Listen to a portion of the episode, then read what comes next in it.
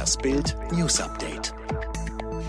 Corona-Behandlung bei US-Präsident Trump abgeschlossen. Der kommende Samstag ist der zehnte Tag nach Trumps positivem Coronavirus-Test und laut seinem Leibarzt der Tag, an dem der US-Präsident wieder in die Öffentlichkeit darf. Die verschriebene Covid-19-Behandlung sei abgeschlossen. Ich erwarte die sichere Rückkehr des Präsidenten zu öffentlichen Terminen zu diesem Zeitpunkt. Zur Begründung verwies Conley etwas vage auf die Kurve bei fortschrittlicher Diagnostik. Zehn Tage gelten da generell als als die Zeit, nach der Corona-Patienten nicht mehr ansteckend sind. Allerdings weisen Experten darauf hin, dass der Zeitraum in Einzelfällen auch unterschiedlich sein kann. Polizei Berlin bereitet Räumung von besetztem Haus vor.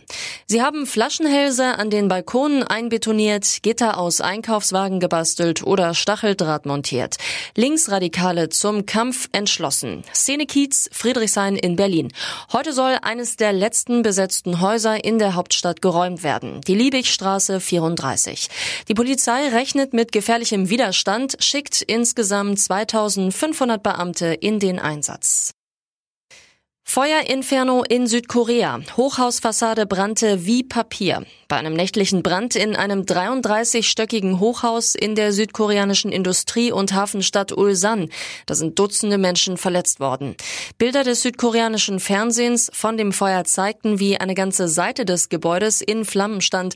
88 Menschen seien bis zum frühen Morgen ins Krankenhaus gebracht worden.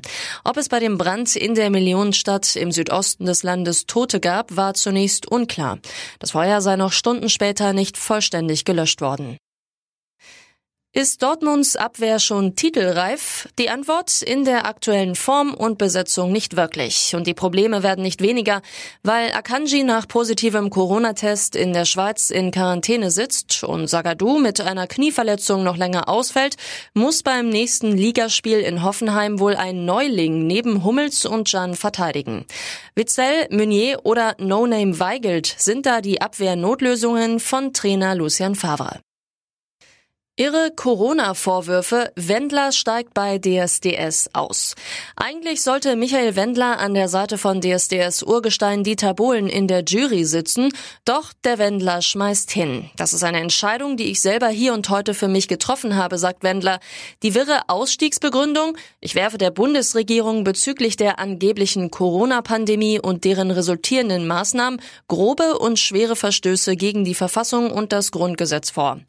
Der Discount Discounter Kaufland, für den Wendler zuletzt einen Werbespot gedreht hatte, zog diesen zurück.